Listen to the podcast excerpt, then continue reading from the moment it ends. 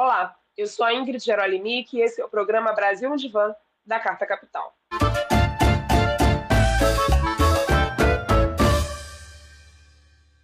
A nossa tarefa aqui é pensar o Brasil junto com ele.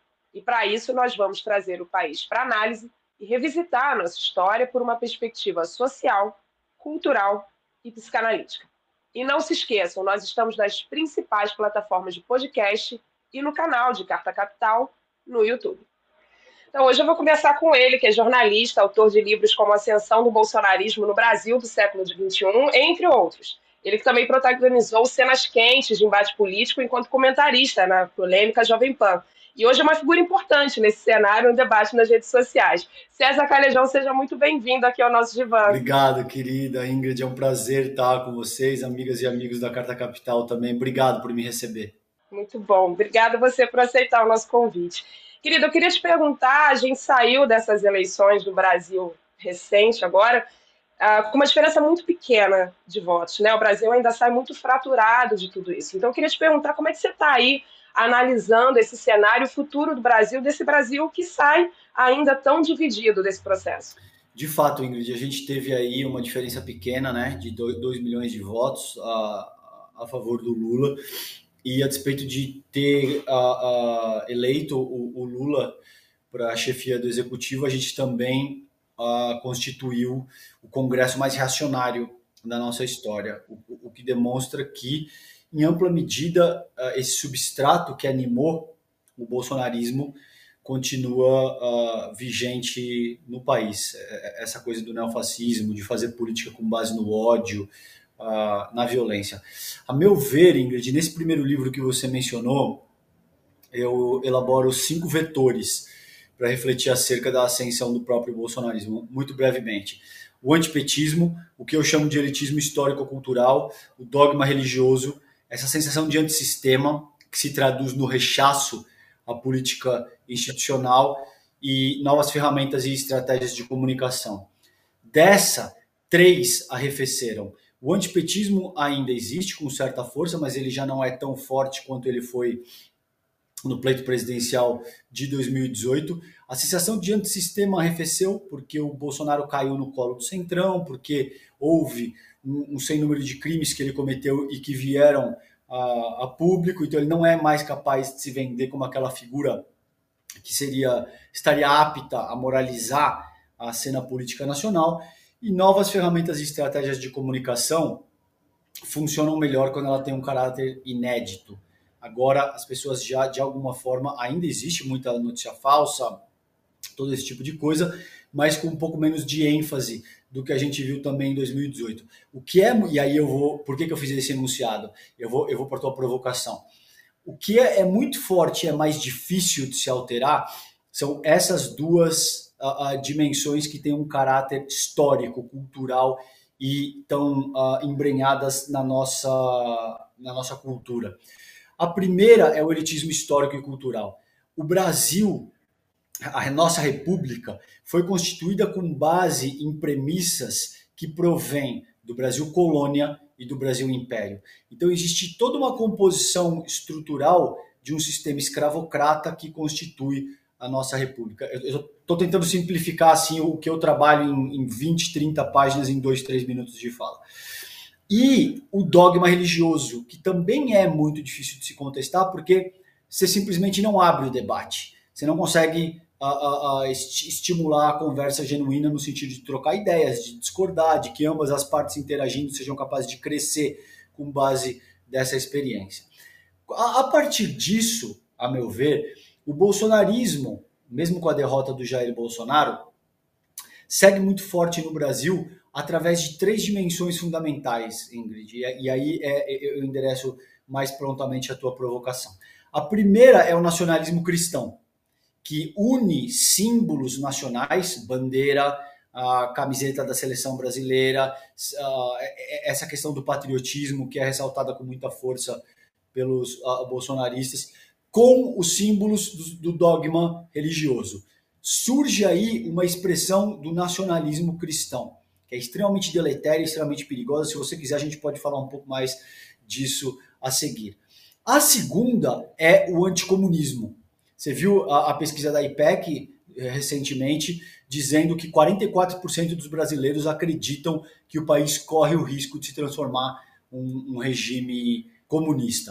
Isso acontece porque é, esse é um ideário, Ingrid, que vem sendo trabalhado na nossa, no nosso imaginário coletivo há pelo menos 100 anos. Isso aconteceu com o Estado Novo, em 37, quando tinha o Plano Correm. Essas pessoas tinham um comunista judeu, eh, líder húngaro, que chamava Bela Kun. Os integralistas, tirando sarro do Bela Kun, o chamavam de Bela Correm. E eles organizam o que foi o Plano Correm, naquela ocasião, que nada mais era do que uma notícia falsa, dizendo que os comunistas dominariam o mundo, então a gente precisaria de um Estado forte que fosse capaz de evitar esse processo. Isso foi utilizado em 37, foi utilizado em 64, está sendo utilizado novamente agora, e a partir disso surge a dimensão contemporânea do anticomunismo, que é o antipetismo. E por fim, tem essa, essa questão dessa racionalidade neoliberal. Porque, para muito além de ser um, um conjunto de, de práticas na seara macroeconômica a ser adotado por um determinado governo, o neoliberalismo é uma espécie de racionalidade, conforme dizem, por exemplo, o, o Dardot e o Laval no livro a, a Nova Razão do Mundo. Essa racionalidade organiza para muito além da prática do governo a expectativa e a conduta dos próprios governados e cria uma espécie de governo segundo um princípio universal da concorrência e, consequentemente, da desigualdade. É por isso que você vê os bolsonaristas com frequência dizendo que eles são liberais ah, ah, na economia e conservadores nos costumes. Então, essas três dimensões eu acho que são fundamentais que a gente tenha em perspectiva, porque elas sustentam o que é o bolsonarismo hoje em dia, a meu ver, pelo menos, a despeito da derrota, Ingrid, do, do Jair Bolsonaro. Você trouxe um tema que, é, que é, eu acho fundamental, assim, que é um tema central nessa discussão toda. Na semana passada saiu uma pesquisa da Coest é, feita especificamente para o enfim, para o mercado, né? para essa entidade quase metafísica que é o mercado brasileiro. E na entrevista, uh, eles perguntavam sobre o que, que, eles estavam achando, o que, que o mercado estava achando da economia no governo Lula, e 80 e poucos por cento disse que estava achando ruim, e somente 6% achava que ia melhorar. Quando a Quest fez essa mesma pergunta uh, para o senso comum, ou seja, para o povo em geral, uh, mais de 60% da população, das pessoas entrevistadas, achava sim que a economia ia melhorar. Olha a diferença, né? de 6% para quase 70% em relação ao senso comum, ou seja, é, são visões completamente distintas. Mas é o mercado, de uma certa maneira, quando. E aí, numa pegando esse gancho dessa pesquisa, a Miriam Leitão faz um artigo para o Globo onde ela diz que ah, o mercado estava, de alguma forma, sendo levado, se, se foi levado pelo, pelo bolsonarismo. Né? E nesse ponto eu discordo da, da Miriam, porque eu acho que o mercado não foi levado pelo bolsonarismo, ele, na verdade, criou o bolsonarismo. Eu queria te perguntar o que, que você acha disso, porque você está fazendo essa relação da, da, do crescimento da extrema-direita, e queria te perguntar se você acha que isso tem alguma relação com isso que você está falando, quer dizer, do neoliberalismo, né, das políticas econômicas, dessa estrutura é, que nasce desigual, né, que tem em si, na sua própria concepção, a desigualdade. Você acha que tem essa relação? E aqui no Brasil, o que, você acha dessa entrevista? Se você viu, se você acha que faz sentido? Eu acho que faz todo sentido. Eu acho que tem uma relação dialética, muito bom o seu ponto, Ingrid. Existe uma relação dialética nesse sentido. O bolsonarismo surge dessa dimensão mais autocrática, que tem elementos do, do que eu chamo de elitismo histórico-cultural, mas também surge da, da, da, da ânsia que o setor financeiro não só naquela ocasião, os industriais, a própria Fiesp, por exemplo, apoiou em ampla medida o golpe jurídico, midiático e parlamentar contra a Dilma Rousseff.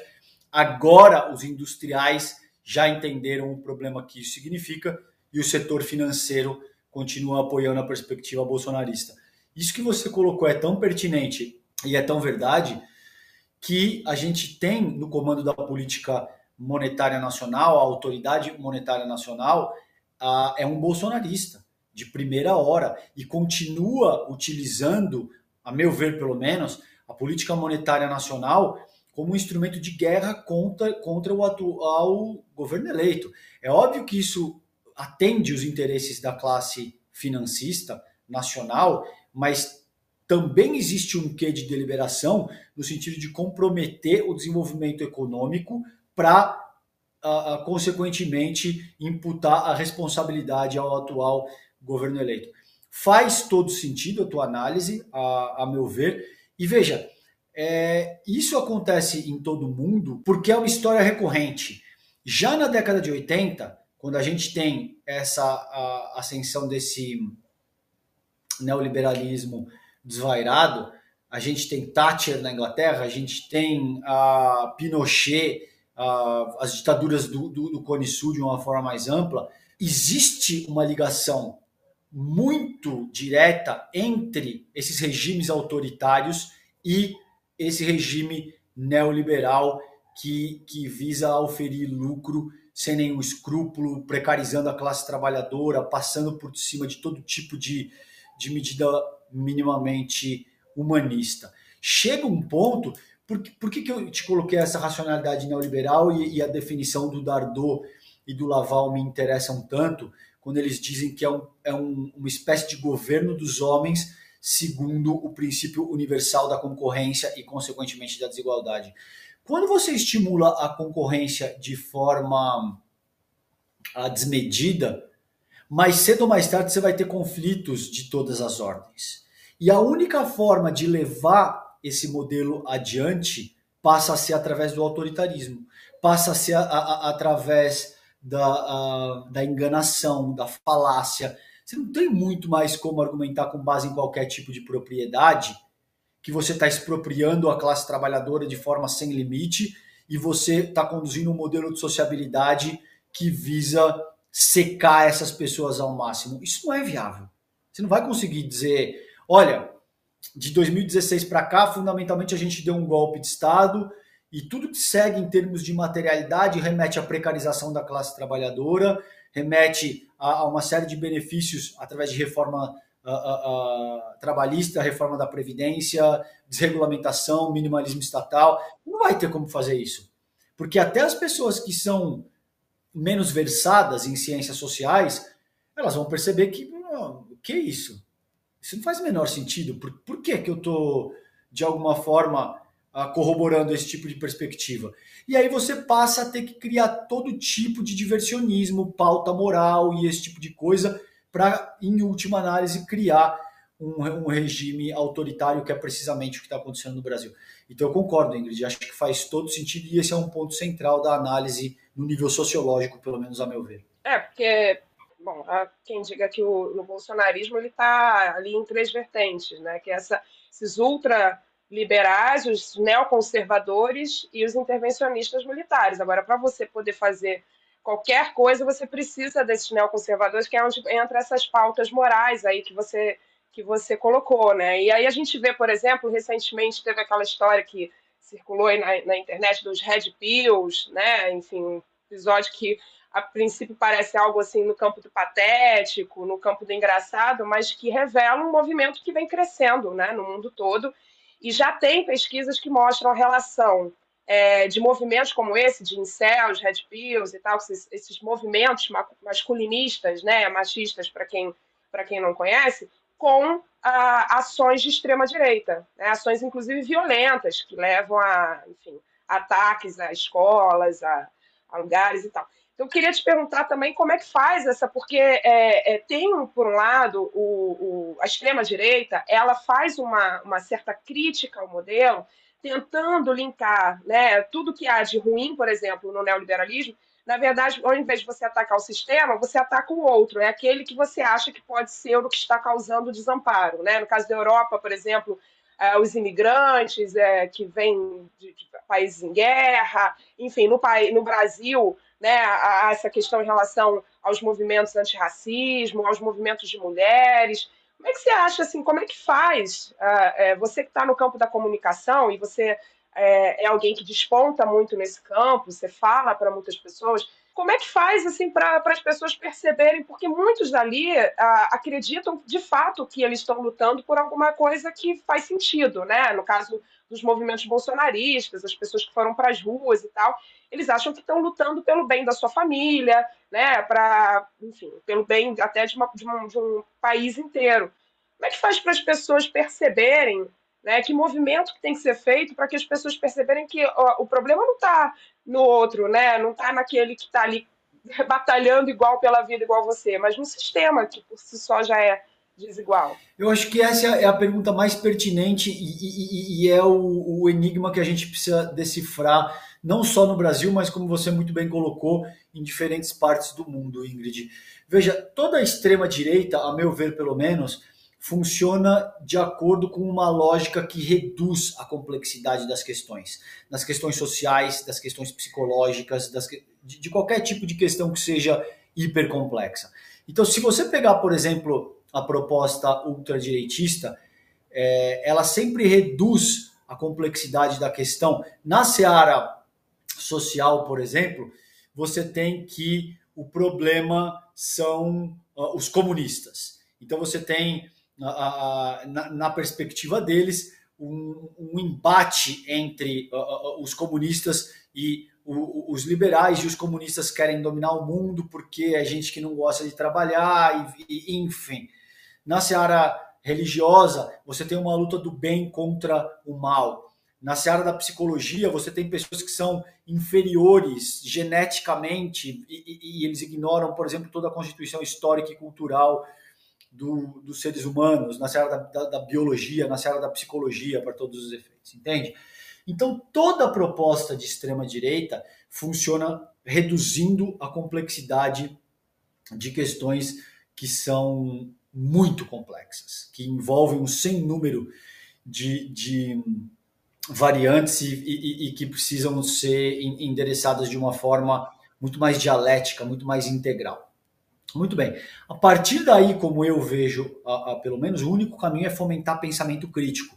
E isso não é fácil de se fazer. Como, de fato, fazer isso?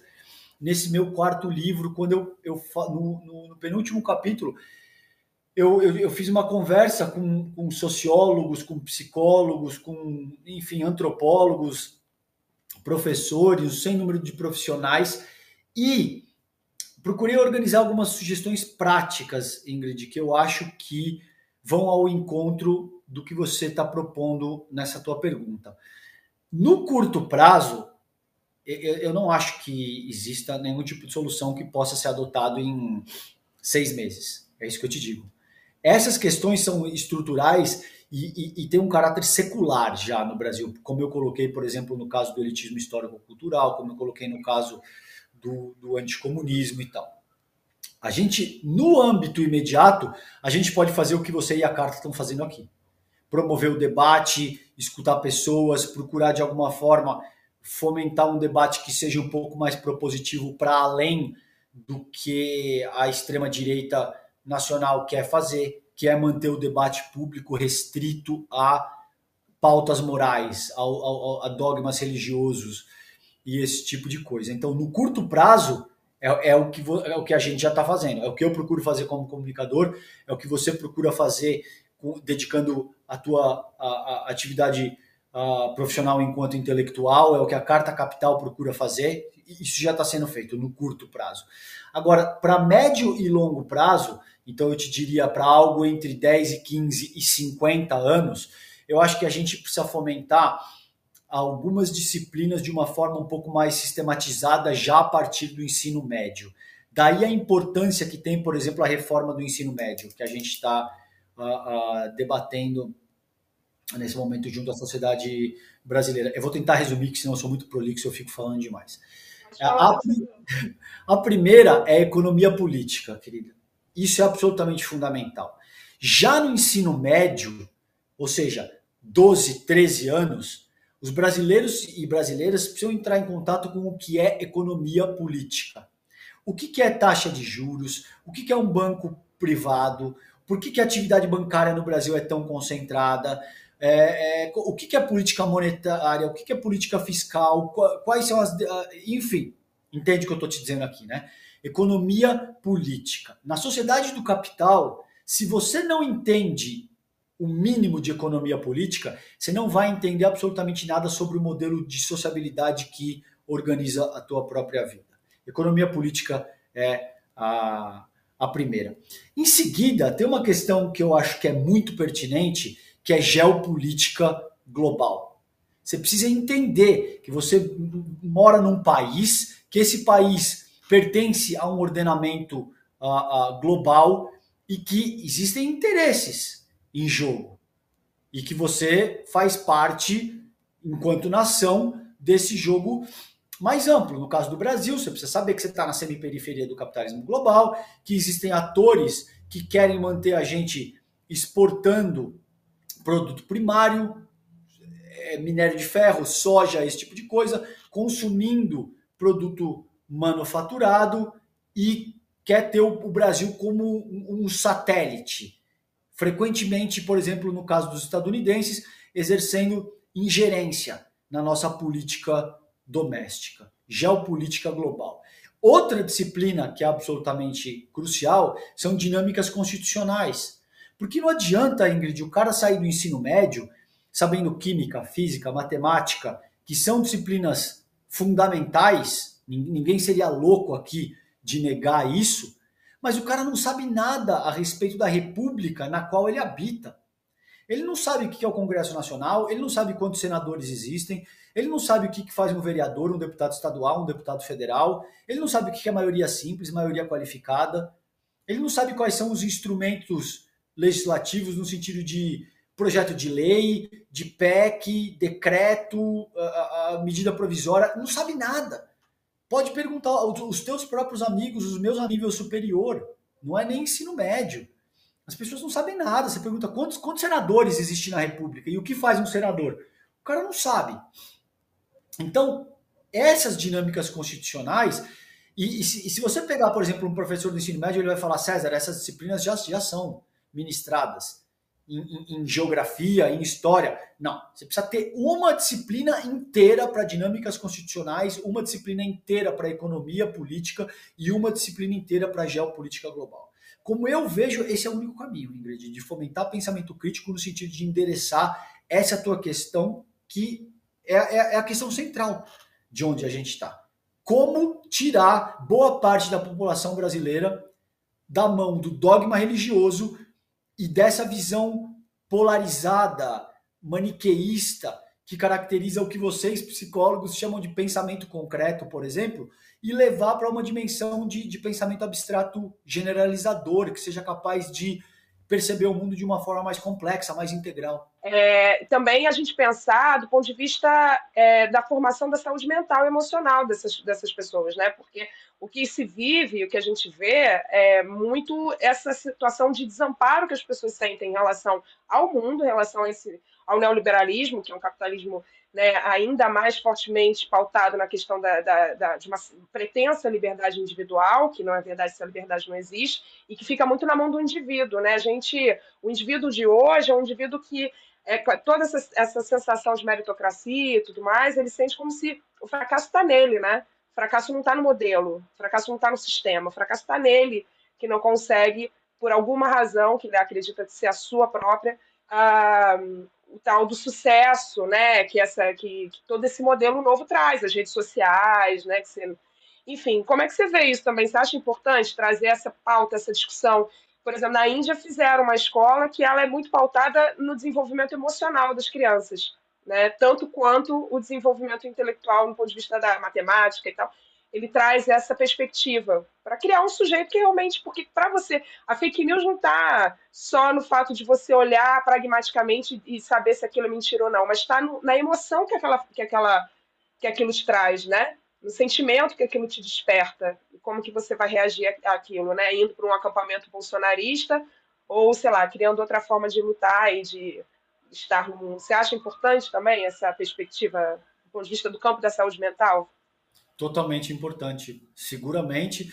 Veja, e, e, e, esse também é um ponto muito central que você toca, na medida em que toda e isso isso vem desde do, do a, fascismo a, a, de Mussolini, do que fez Franco, do que fez Hitler, do que, do que fizeram todos esses governos absurdamente violentos e, e, e, autocráticos, que é transformar a política na prática dos afetos.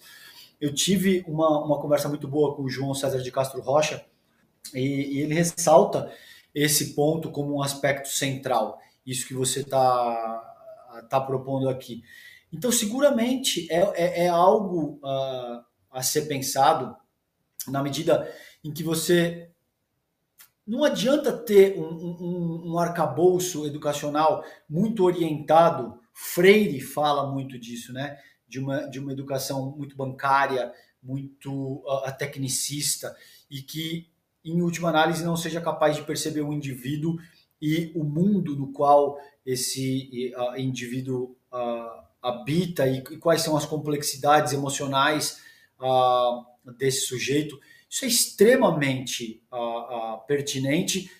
Eu, eu acho que cabe refletir um pouco como que isso seria sintetizado em uma disciplina, porque até esse ponto Uh, enquanto sociedade, pelo menos, e aí você está muito mais apta para falar disso do que eu, porque acho que isso é, uma, é, uma, é, é muito mais a tua disciplina do, do, que a minha, mas a gente vem trabalhando em, em, com processos terapêuticos, a gente vem trabalhando, né? Então, por exemplo, quando você tem uma, um, um, jovem, uma criança, um adolescente, eu tenho um, um amigo, Hugo Monteiro, que escreveu um livro que chama A Geração do Quarto, que saiu pela editora Record ele te dá conta de como tem toda uma geração que está sofrendo horrores, que sofre calada, que, que acaba se, se auto infligindo uh, dano, enfim, de uma, de uma forma muito resumida também.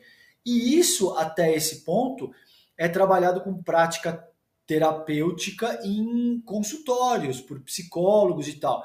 Agora, seguramente me parece uma proposta e eu, eu honestamente estou aprendendo contigo aqui durante o voo, tá? Estou refletindo com, com, base. Por isso que eu acho que, que debates legítimos e, e genuínos têm essa característica. Eu não venho aqui para palestrar ou, ou, ou para de alguma forma a, a fazer um, um, monólogo. Eu aprendo com cada proposição tua, eu aprendo com as coisas que você me ensina, com os elementos que você traz.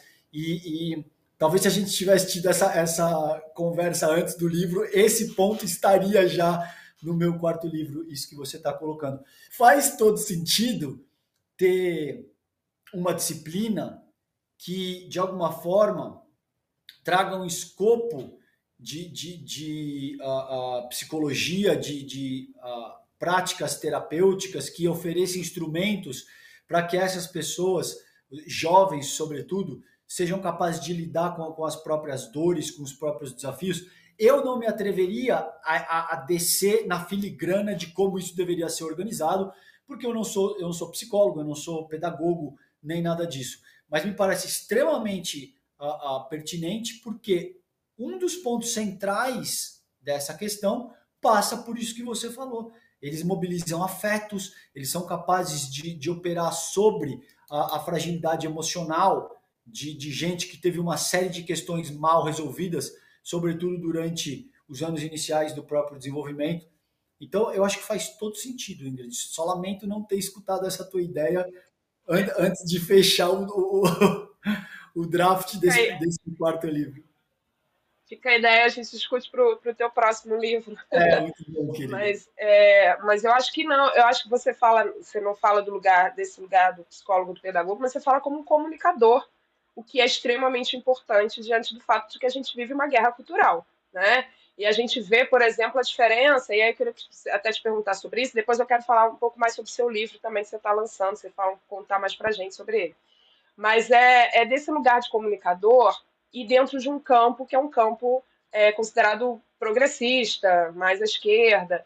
É, por que, que você acha que tem tanta ainda, ou se ainda não tem, né? Porque eu estou falando aqui de um lugar que eu também não sei, mas você acha que tem ainda uma distância entre nessa do campo da comunicação de esquerda em comparação com o campo da direita, é, no sentido de engajar mais, de sair da bolha, de conseguir atrair mais, porque a esquerda tem todo um discurso também que ou você acha que esse discurso da esquerda precisa ser mais atraente, É, a gente falou aqui de adolescentes, de jovens, né, que sempre são muito, se engajam muito nas lutas, mas de uma maneira geral, você acha assim que ainda falta alguma coisa no discurso da esquerda, na, na numa capacidade maior de furar bolha, de engajar uh, para além daqueles que já estão engajados em comparação com a direita? Porque eu vejo muitos aí programas da, da, da direita, o YouTube, né, que é uma referência também, é, e, e, eles têm uma atuação muito forte, né? Tem geralmente assim muitos seguidores, enfim. Qual que são as dificuldades que a esquerda tem nesse campo, César? Eu, eu acho que elas. Veja, tem, tem uma questão aqui que eu acho que é importante salientar, Ingrid. Quando você está no campo progressista, veja, por exemplo, o caráter a, a, da nossa conversa. Demora uma vida inteira, por exemplo, para. E eu não estou rasgando seda, não. Se esse não fosse o caso, eu ficaria quieto mas demora uma vida inteira, por exemplo, para formar uma, uma, intelectual que tem o teu nível de cultura, de torque intelectual, etc. E, tal. E, e, durante a nossa conversa aqui, a gente trata fundamentalmente de categorias científicas, entende? Ainda que a gente não ah, as ressalte de forma explícita, você tem compreendidas aí na nossa conversa categorias científicas. Então, durante toda a nossa conversa, você está usando, sei lá, se você está na seara da psicologia, você está usando Freud, você está usando Jung, você está usando uh, uh, uh, Vygotsky. Se você está na, na, na, sociologia, você está usando Durkheim, você está usando Weber, você está usando Marx e assim por diante. Como eh, a gente conversou anteriormente, o que a extrema-direita faz é simplificar, é reduzir de uma forma drástica a complexidade das questões, porque ao assim fazer, você aumenta em ampla medida a capacidade de aderência das pessoas, sobretudo das pessoas que não têm nenhum tipo de formação mais específica em ciências sociais, por exemplo. Então a gente fica discutindo economia política, geopolítica, como eu falei, e esse tipo de coisa, e o cara fala de, de uma madeira, eu não vou usar o termo porque, porque é muito vulgar, mas a gente, o kit gay, por exemplo, entendeu? A gente fica. É, é, é eles são capazes de se articular com base em, em, em premissas que são infinitamente mais simples e reducionistas. E isso aumenta a probabilidade e, e, e, a capilaridade e a adesão com que essas narrativas atuam. Esse é um ponto. É muito mais fácil, por exemplo,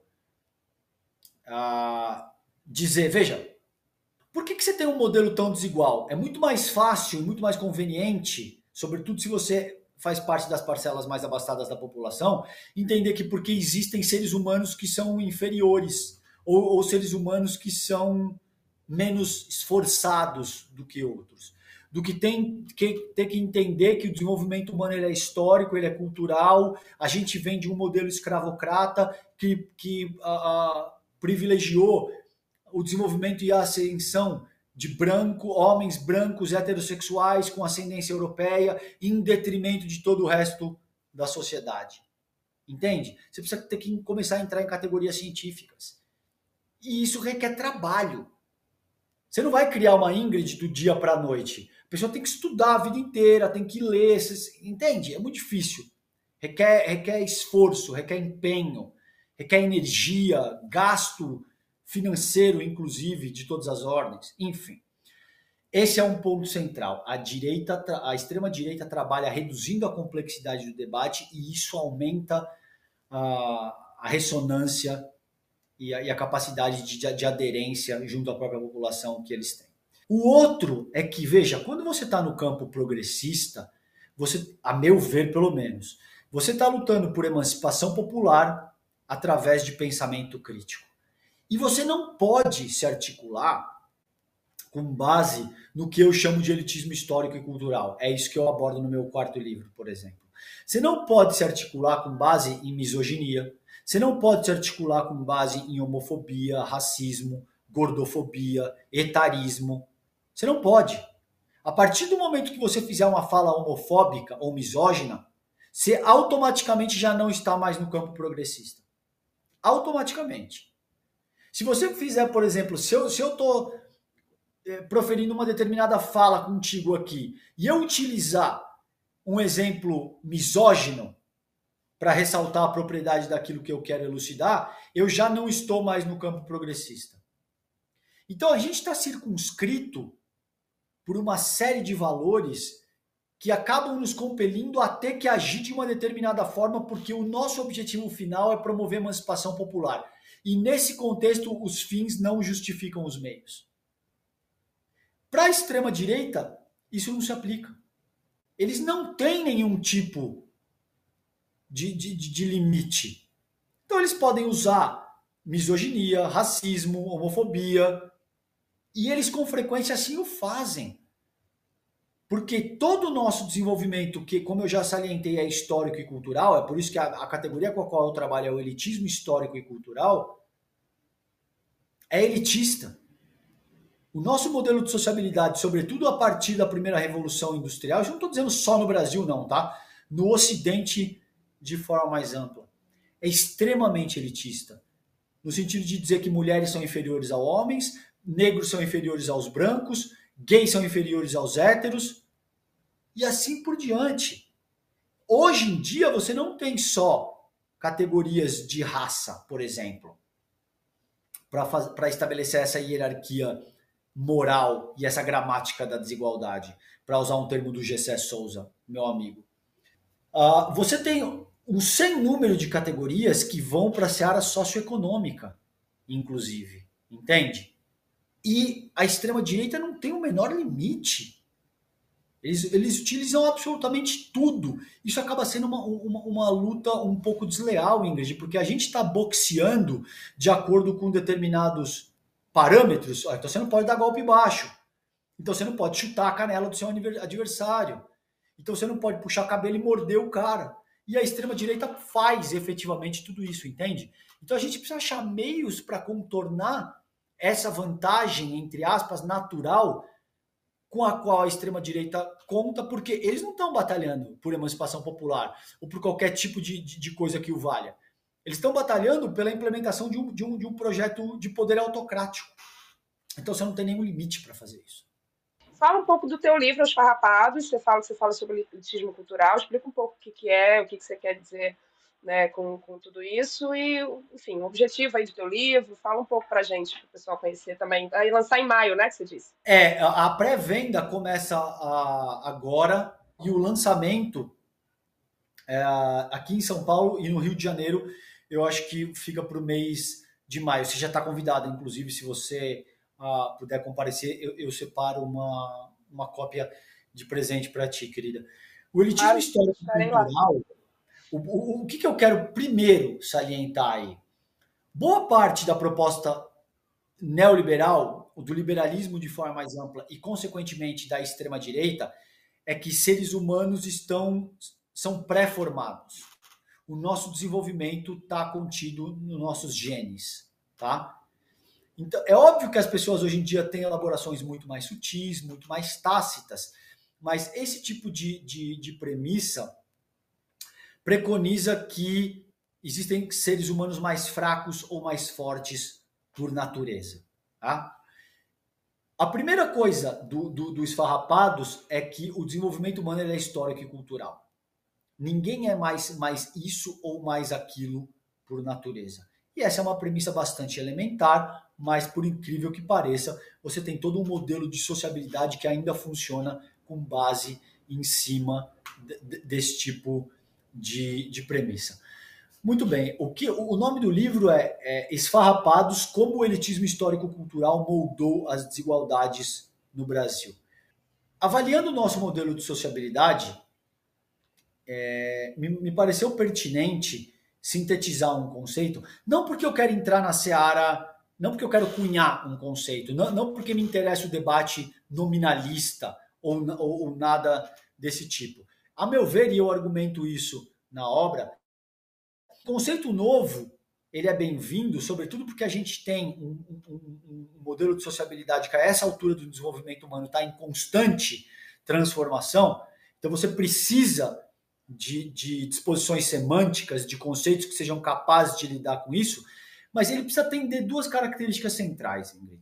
Ele, ele precisa ter lastro na materialidade, ou seja, ele não pode ser uma criação abstrata da tua cabeça que não reflete a materialidade aquilo que ele se propõe a estudar. E ele precisa trazer elementos que, para além de compreender essa materialidade, ele precisa ser capaz de oferecer, minimamente que seja, elementos que possam promover a reflexão no sentido de transformá-la. Hoje em dia, quando a gente olha para o modelo de sociabilidade, o, o, o elemento racial ainda é o cerne da questão. Então é por isso que você tem um racismo estrutural que eu procuro dissecar nesse quarto livro e ele é composto, a meu ver, de um, de um racismo científico, de um racismo cultural e de um racismo racial propriamente dito. Mas essa categoria racial, ela não é a única hoje em dia. Você tem um sem número de outras disposições, gênero, categorias socioeconômicas, fenotípicas, de todas as ordens, que são utilizadas para dizer que a Ingrid é superior ou inferior ao César, por exemplo. Me pareceu pertinente sintetizar uma categoria que seja capaz de endereçar a integralidade dessa questão. Isso é o que eu chamo de elitismo histórico e cultural. Então, qualquer categoria que seja utilizada para organizar uma hierarquia moral e uma gramática da desigualdade se enquadra nessa categoria de elitismo histórico-cultural. Racismo, homofobia, é, LGBTQIA+, fobia, etarismo, gordofobia, estaturismo, qualquer categoria que você possa utilizar e que geralmente aparecem através de formas de, de, de piadinha ou de injúria, em alguns casos efetivamente, é o elitismo histórico e cultural. E por que, que ele é cultural e ele é histórico? Porque ele não está presente nos nossos genes.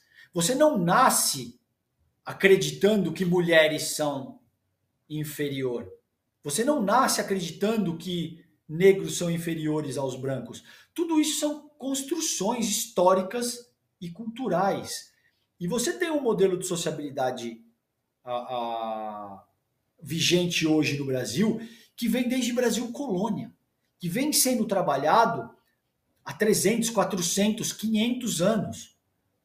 Então, essa perspectiva, de forma muito resumida, estou tentando sintetizar aqui uh, 350, 400 páginas em, em, em 5, 10 minutos de conversa.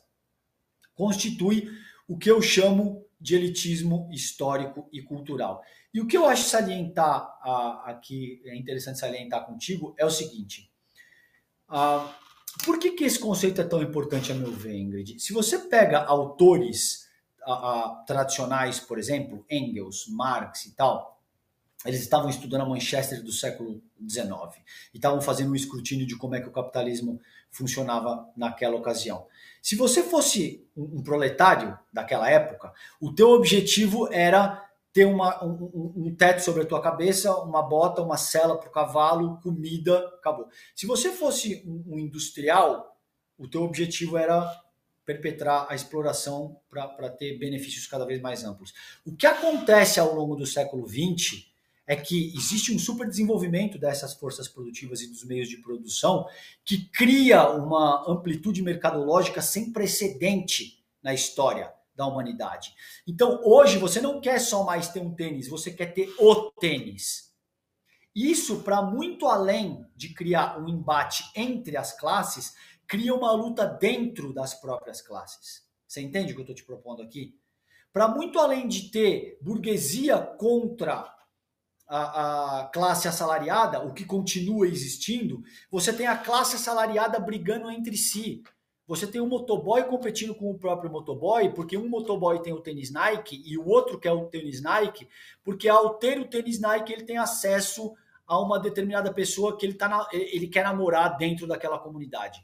E isso não se aplica só para motoboys, se aplica para advogados, para motoboys, para todo mundo. Você já entendeu onde, onde é que eu vou com isso? Isso agudizou o elitismo histórico-cultural para níveis sem precedentes na nossa história. As relações sociais elas, elas tornam um caráter, elas ganham um caráter elitista como em nenhum outro ponto da nossa história. De fora, enfim, eu tentei resumir porque senão eu vou muito adiante e eu sei que você tem um, um tempo aqui. mas eu tentei resumir assim o que é o cerne da questão que eu trabalho em 400 páginas em, em 7 minutos. Você pode, é, trazendo o que você achar que é pertinente nessa, no, na, no, na, enfim, na condição aí da tua, do teu livro e do que você tem, que você quer trazer para as pessoas, porque eu acho muito importante, inclusive, a gente está aqui no Brasil, no divã, que é para pensar é, saídas alternativas, né? A gente não está buscando uma cura, entre aspas, porque até porque na psicanálise a gente não fala em cura, mas a gente fala né, em conseguir é, lidar com esses sintomas, no caso do Brasil, esses sintomas sociais, né, que são parte da, dessa personalidade Brasil, que é o que você traz, né, o racismo, o patriarcado é, e todo tipo de preconceito que é criado justamente para que você possa né, limitar e trazer e fazer com que essa, e a gente fala um pouco sobre isso aqui no programa também, fazer com que a gente brigue entre si, não contra o sistema, né? E acho que isso que é isso traz muito para aquilo que também é uma área que me interessa muito no campo da, enfim, da, da, psicanálise, do inconsciente, que é essa questão a gente está vivendo Paul Preciado, que, enfim, é um filósofo maravilhoso, ele fala sobre a, a essa, o fato do, do, do, mundo hoje trabalhar numa lógica que é fármaco pornográfica. Então ele traz uma ascensão, por exemplo, desde do, do que significou a Playboy, né, para, enfim, todo o campo da, da, da, construção de gênero, do machismo e tudo mais, né, de toda uma evolução do patriarcado economicamente, que é muito interessante essa tese dele, a, junto com a indústria farmacêutica. Né? Então, a gente vê, por exemplo, no meu caso, que é algo que eu estou escrevendo sobre, sobre a depressão, né? e a depressão, na verdade, ah, algo mensurável para que você medicalize é, tanto no sentido de manter aquele, aquele a, a, que a gente é visto na sociedade capitalista, o, suje, o sujeito não é um sujeito, é uma máquina. Né? Você serve para atender as demandas e as engrenagens do mercado. Então, você medicaliza no sentido de mantê-lo no mercado e, ao mesmo tempo, de criar também toda uma indústria de medicalização que é extremamente uh, lucrativa.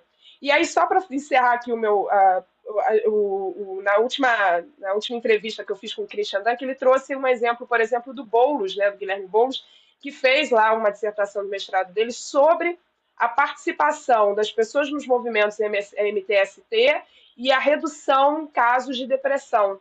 E eu acho muito interessante, eu queria te perguntar, porque era a pergunta que eu ia te fazer antes, né, com essa questão da comunicação e tudo mais, como que a gente faz, porque eu falei dos desafios, você está falando dos desafios, eu te perguntei, né, da esquerda em relação à, à extrema-direita, no sentido de organizar é, é, formas coletivas de atuação. Porque uma das coisas que leva também, que levou muitas pessoas a irem para esses acampamentos e tudo mais, era a falta de sentimento de, é, de propósito, né, de participação de alguma forma, o desamparo diante do mundo.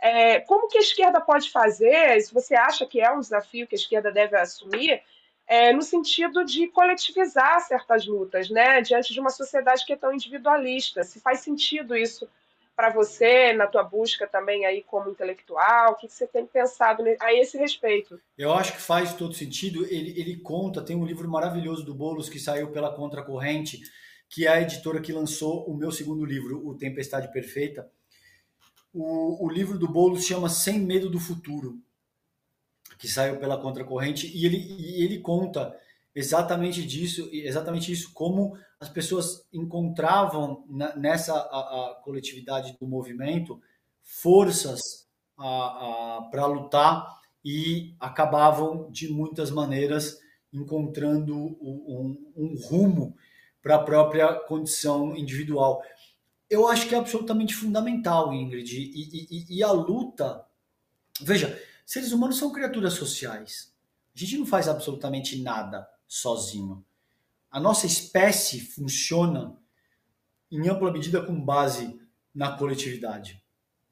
Então, essa luta emancipatória, ela tem que ser coletivizada de todas as formas.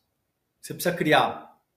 Por que que, por exemplo, a dimensão dos sindicatos assusta tanto.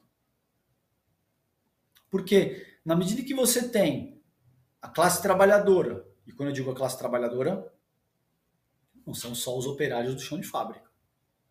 Fundamentalmente qualquer um que é assalariado. Eu te diria aí 95% da população. Na medida que você ganha coesão e que você começa a produzir coletivamente, toda a premissa elementar do liberalismo, isso não é só do neoliberalismo, não, isso é desde o liberalismo vitoriano. Sucumbe. Porque, como você muito bem colocou, a premissa elementar do, do, do liberalismo e mais ainda do neoliberalismo é organizar o sujeito como uma empresa que deve vender seus nervos, músculos, é, é, cérebro, isso é o que diz o Marx, por exemplo, para o capital. O capital enquanto processo, enquanto, enquanto forma de, de organizar a, a sociedade. Se você tem esses grupos coletivizados e organizados e debatendo e entendendo como é que funcionam essas amarras, porque em última análise para mim é disso que se trata. A, gente ainda está numa, numa espécie de pré-história humana, que a história humana só começa efetivamente a partir do momento que a gente conseguir superar o processo mais agudo de exploração do homem pelo homem. Tudo isso é do, do campo marxiano também, eu não inventei nada disso. Uh, essa é uma medida fundamental, cara. Mas é extremamente difícil de se fazer porque você tem mídias hegemônicas na mão de um grupo muito específico que não quer esse processo. Você tem os meios fundamentais de produção na mão de um grupo muito específico que não quer promover a coletivização, a reflexão e, e, e fomentar pensamento crítico de forma mais ampla. E a gente depende de novas estratégias. A gente depende ou de veículos de comunicação como a Carta Capital, ou, ou de profissionais como você, de gente que esteja ah, disposta a batalhar por emancipação popular, a despeito de não ser vítima mais aguda, pelo menos, desse modelo de sociabilidade e dos arranjos sociais que ele, consequentemente, produz. Então, é, é, eu não tenho a menor dúvida que coletivizar essas lutas, sindicatos, em, em agremiações, dentro da própria política institucional, por que não? Entende? É, é um ponto fundamental. A forma como a gente vai fazer isso é que acho que cabe a, a aprimorar o, o, debate e pensar em, em, métodos que sejam cada vez mais uh, eficazes. Bom, bom, a gente passou, a hora passou tão rápido que eu nem vi. É, César, eu queria te agradecer muito. Acho que você é uma, uma figura que desponta aí cada vez mais né, na intelectualidade brasileira, pensar o Brasil. Então, é, fico muito feliz de estar aqui com você, de você ter aceitado o nosso convite, poder trazer um pouco, dar uma aula aqui para a gente né, sobre coisas tão importantes e tão pertinentes. A gente, esse programa é, como eu disse, para a gente poder pensar um pouco alternativas para que a gente tenha, né, nesse futuro cada vez mais próximo, possibilidade de um, de um país que seja menos desigual, menos racista, menos, enfim, preconceituoso em todas as suas diversas áreas, e você, com certeza, contribui muito para isso. Então, assistam, né, o César está sempre no ICL todos os dias, uh, à noite, né, César? E também comprem um livro, participem. Agora, manda para a gente depois, César, as datas para a gente poder divulgar. Eu, com certeza, vou na, no lançamento do Rio de Janeiro, faço questão. Ó, oh, querida, obrigado, obrigado por toda a tua a, a generosidade. Você é uma amiga querida, respeito demais o teu trabalho, a tua inteligência também. Obrigadão pelo carinho. Contem comigo para o que a gente, o que vocês precisarem e, e eventualmente esse tipo de debate. Eu estou sempre às ordens. Eu acho que é absolutamente fundamental. Obrigadão, Ingrid. Um beijo grande, querido.